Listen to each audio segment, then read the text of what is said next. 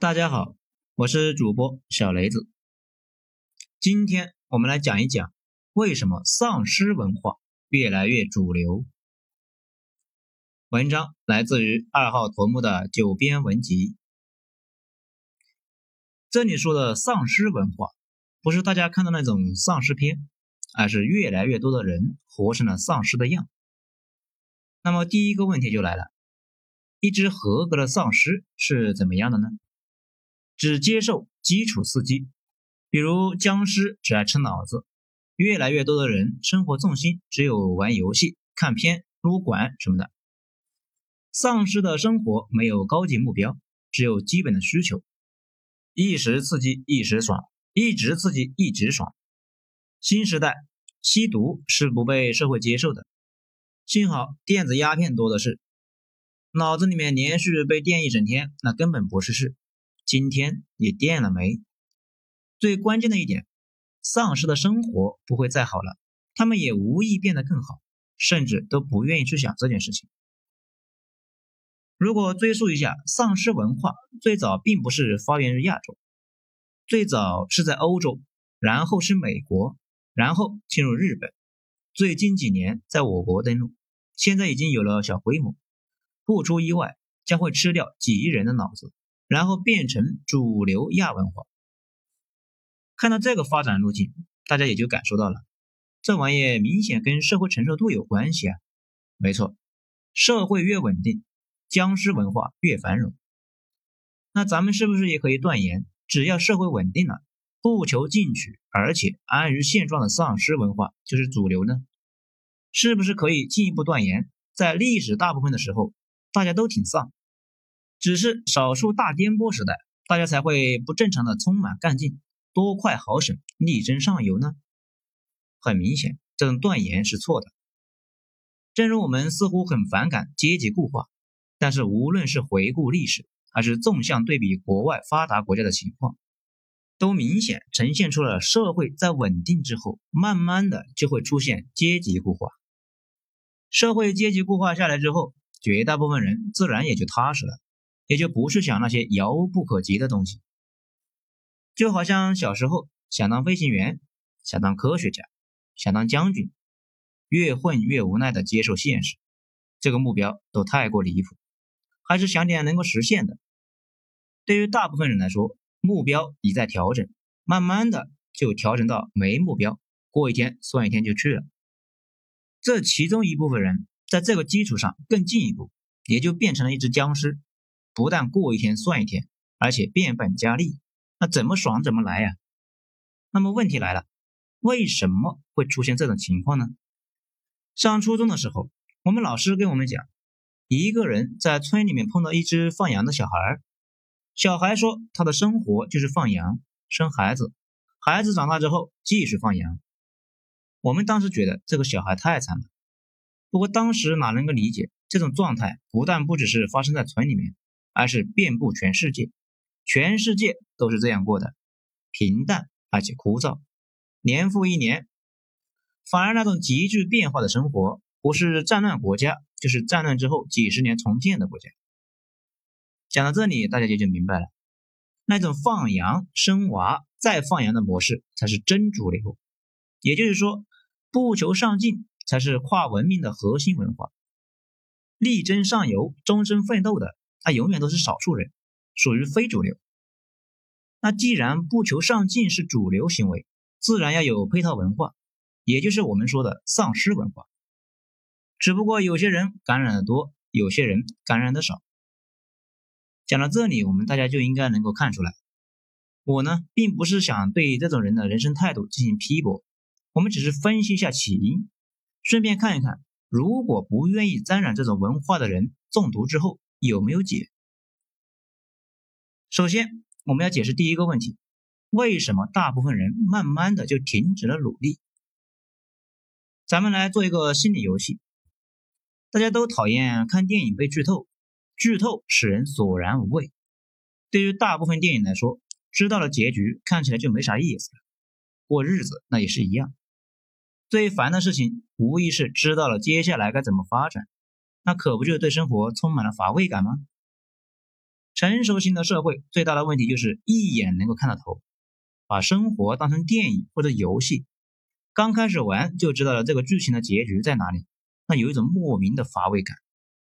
而且现在的社会又跟以前不一样，以前呢大家只知道自己周围的事情，现在的哈整个社会越来越透明，不但告诉你的人生路将会是怎样的，而且告诉你。跟别人不是同一条轨道上的人的生活是怎样的？还要告诉你，如果想要跨越轨道，那有多难？这里的难往往都是硬性难题，比如很多岗位要求本科，还有很多岗位硬性要求九八五毕业。这还不是最难的，最难的是很多真正赚钱的行业都有硬性门槛，比如相关工作经历或者资金积累到一定规模。更有甚者，有人开玩笑说，还有一些行业跟逛不正规的按摩店似的，需要熟人引荐才能够参与游戏。这就直接把一大堆人直接排除到了游戏之外，你想参与都没机会。大家呢一般都向往发达国家，那我们也经常往国外跑。整体而言，国内跟国外这些年的差距正在以肉眼可见的速度在缩小，用不了多少年。大家就可以过上西式发达的国家的生活，那可能会差一些，毕竟中国人人多地少，可能你走哪都比较挤。我之前在德国慕尼黑坐火车，德国南部第一大城市，全国第三，惊讶的发现他们的火车站还没有我们的地级市的火车站那么大，竟然也够用了，可见欧美的拥挤程度远远低于东亚。不过好处是，他们没法享受集中的好处，比如快递和外卖。不过需要注意的一点是，大家在电视上看到的西方国家，往往只是西式中产家庭，很少有人关注非中产是什么样的。嗯，发达国家也有下层，而且下层要惨的那么多的一丢丢。比如冷战的时候。西方为了对抗苏联，需要拉拢他们的中产阶级。苏联死后，再也没这种需求了，大规模的向海外转移产业，所以西方的中产家庭的整体规模那是萎缩了。中产少了，多出来的是有钱人？当然不是，是穷人，是下层。专业的说法叫做中产堕落。尤其是美国和日本，他们的下层那才叫一个叫天天不应。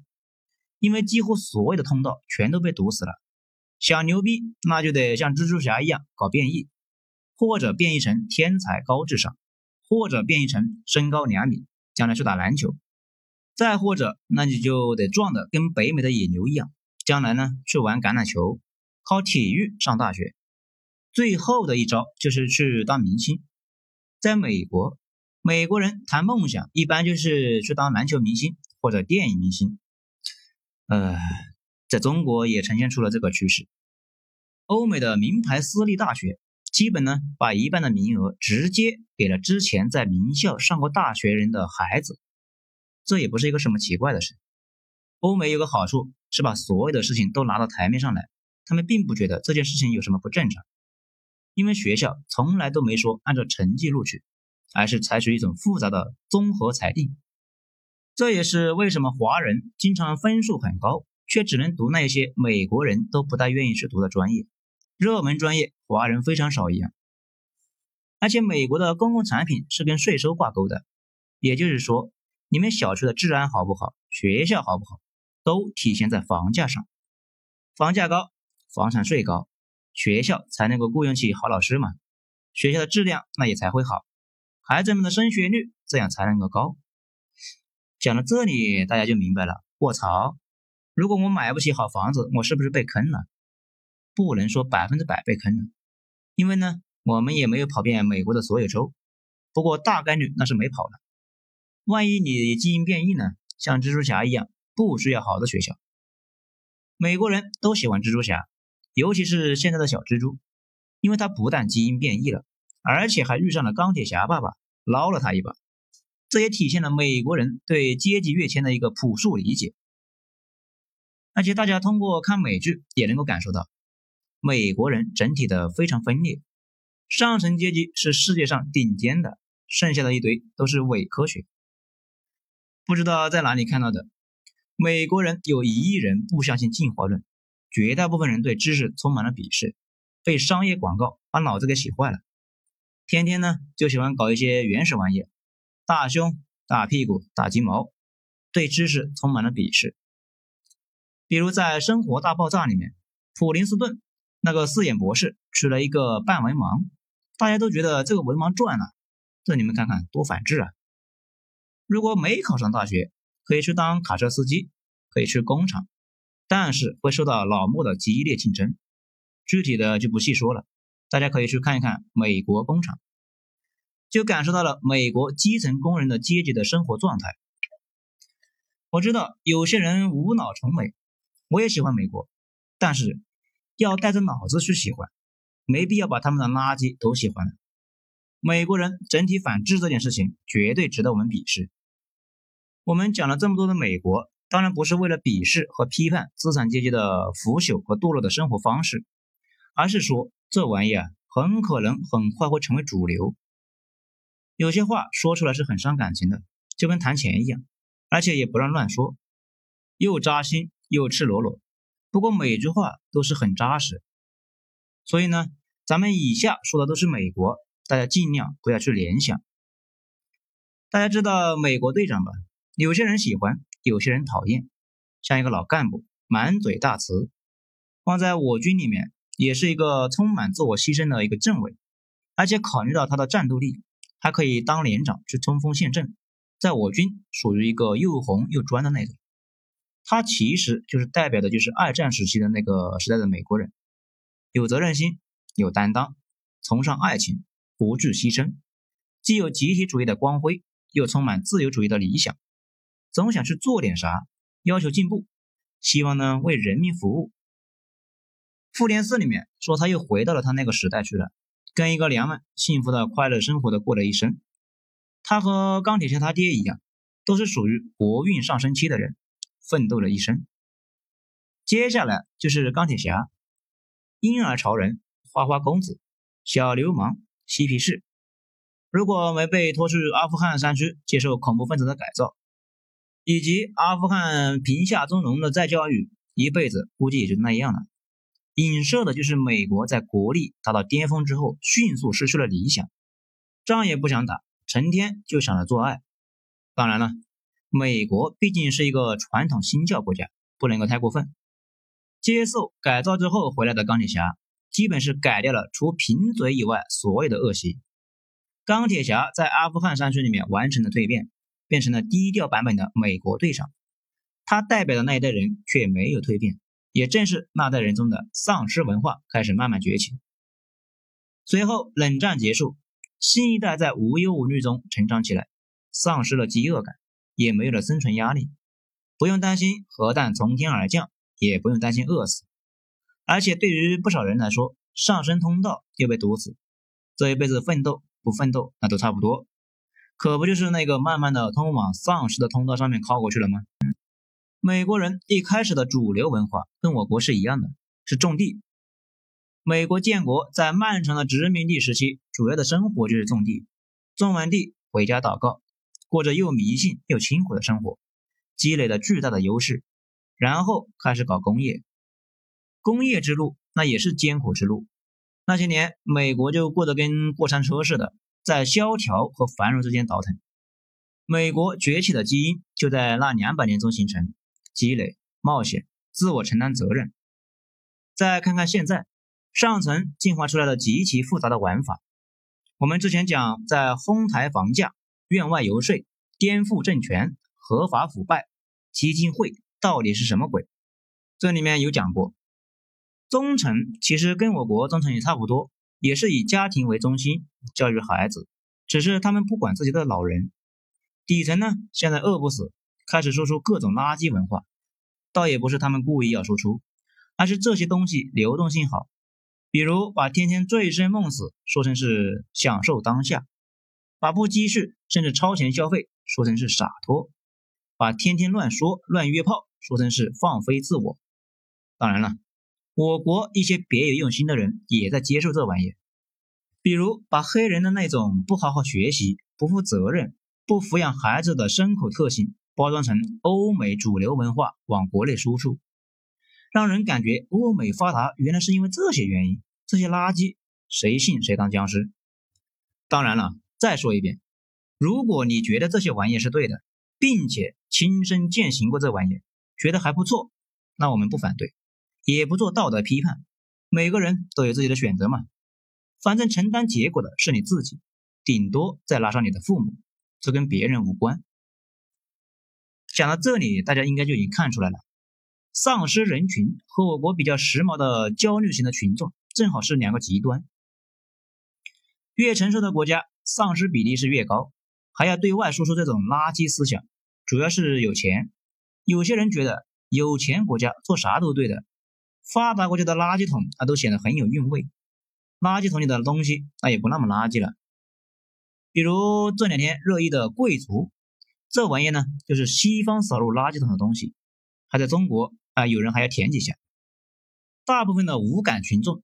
就是可以随时向两边滑落的潜在用户。如果你比较上进，而且充满责任心，很容易焦虑；反之，就很容易掉到丧尸的坑里面。从这里面呢，也能够听出来，焦虑其实并不是件坏事，说明你内心深处还没有放弃治疗，并且在寻找出路。最后，我们再说一下，万一有人得了这类病，该怎么治？如果你要是没有这个问题，那就不用往下听了。有些小伙伴得了丧尸病毒还乐在其中，这些人我们是不用打扰他。但是有些小伙伴像个丧尸，还充满了负罪感，没法开开心心、踏踏实实的做个丧尸，想改变，但是又不知道怎么解决。我说说我的体验，反正我讲的东西我都经历过，该得的病那也都得过。其实得病的大部分都跟懒癌有关，也就是懒。新时代的懒不仅是每天不想干活。更是那种怕这怕那，今天怕大环境要崩溃，明天怕不确定性，而且生活过得太舒服，没有危机感。几年前我一度也懈怠了，后来公司开始大规模的裁员，而且说是今后每年都要裁。等我当上小领导，他们又说专门裁领导，那我就再也坐不住了，每天都在想，我要是被裁了，那该怎么办呢？每天都过得非常的不爽，反正觉得也就那样了。我现在呢，越来越有一种体验，绝大部分人不行，真的是因为个体差异，宏观环境会影响每一个人，但只伤害虚逼。大部分人不行呢，是往往没有尝试过努力。之前我有个远方亲戚，几年前来北京，以前在家跟着工程队码砖，觉得没前途，所以又去送快递，后来又送外卖，每天从八点送到晚上十一点，呃，晚上要赚的多一些。几乎是全年无休，很快就买了个金杯，在北京五环那里面搞了一个搬家公司。今天看他在朋友圈招聘小工，问了几句，说是现在已经有了三个金杯，手底下已经有五个人了，每天忙得喘不过气来。老家县城还在开着个快递站，至于收入，那我就不多说了，顶得上一个互联网大厂的项目经理了。所以吧，每次看见微博里面。或者是有些职业在唱衰某些博主的时候，那就烦的要死。再看看评论区的那些 low 死天天等着崩溃，这类人是真的没救了。这不是等着危机来了能均贫富吗？其实有点常识的就知道，每次危机来了，从来都是灭一批，重新起来一批，消灭的是那一种现金流脆弱的，起来的全是新强人。真巨头会变得越来越大，反正基本跟懒癌们那是没啥关系。他们呢，都是一群围观者，在旁边上看热闹。大家一定要留意语言的力量，话一出口，最先听到的是你自己。不管什么话说的次数多了，首先是被说服的是你自己。注意你的表达，经常说一些很丧的话，慢慢的也就变丧了。你们慢慢体会一下。大家呢，还要有个常识：危机来了，并不是谁的规模财富大就伤害谁。而是谁脆弱，那就伤害谁。说了这么一段，是想说什么呢？如果你觉得越来越丧，想自救，那就赶紧行动起来。自己呢，给自己一点危机感，去冒一点能够承受的险，就赶紧动手。宏观跟你关系不大，让自己宁可滑向焦虑的那一头，也不能做丧尸。而且大部分人做成了什么事的人呢，一开始都是不小心接触到，然后再开始做的，没想到竟然慢慢的做了起来。反而是计划好，然后投入巨资开始搞的事情，往往因为前期投入太大，没等盈利，那就把血给流尽了。最好的事情就是试错成本低的事，要多做，而且早做。总之吧，不要怕，想去做啥就去干，动起来做点啥，是跟僵尸癌斗争的最好的办法。焦虑点那也没啥事啊，再过一些年，大家就会发现，现在正是好时候，正好是动手的时候。种下一棵树，最好是三十年前，其次是现在。好了，今天就讲到这里。咱们精彩，下次接着继续。我是主播小雷子，谢谢大家的收听。